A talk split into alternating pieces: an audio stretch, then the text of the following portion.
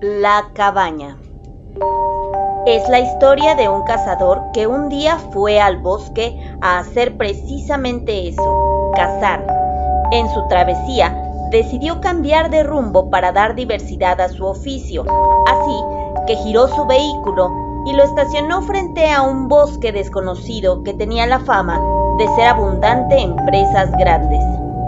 Fue con su escopeta afianzada a sus manos, en espera de algún animal descuidado, pero no pudo ver más allá de su nariz, ya que de repente una abundante niebla se apoderó del panorama. Esta resultaba tan espesa y profusa que el cazador no pudo dar con su rumbo de origen y se adentró en el bosque más de lo que había planeado.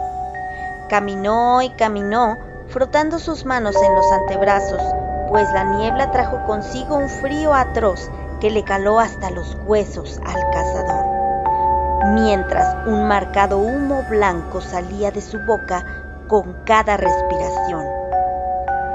A su vez, temblando como una hoja, el cazador comenzó a dar gritos desgarradores por la desesperación, ya que sintió que dos días enteros habían pasado Tenía hambre, sed, frío y angustia, hasta que a lo lejos, de repente, divisó una pequeña cabaña de madera. Fue corriendo hasta la cabaña y debido a su desesperación, entró sin siquiera tocar. Todo estaba oscuro, así que como pudo, encontró un pequeño interruptor.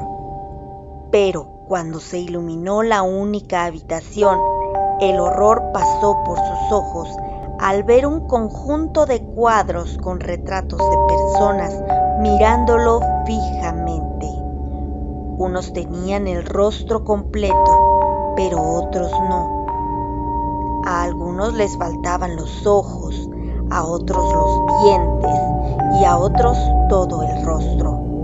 Sin embargo, cansado, confuso, aterrorizado y a su vez aliviado por haber encontrado un refugio, sin importar su apariencia, decidió que cualquier agujero sería mejor que aquella tortura despistante.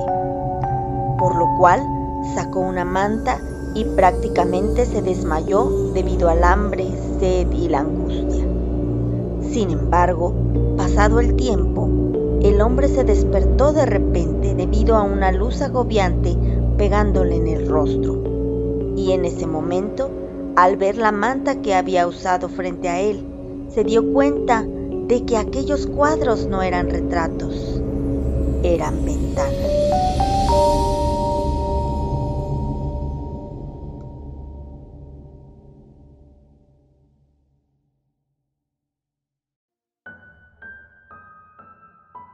Voz y producción Mizuno Atena. Correo electrónico para sugerencias, historias y aportaciones, historias de terror gmail.com. Gracias por escuchar y suscribirte a este canal.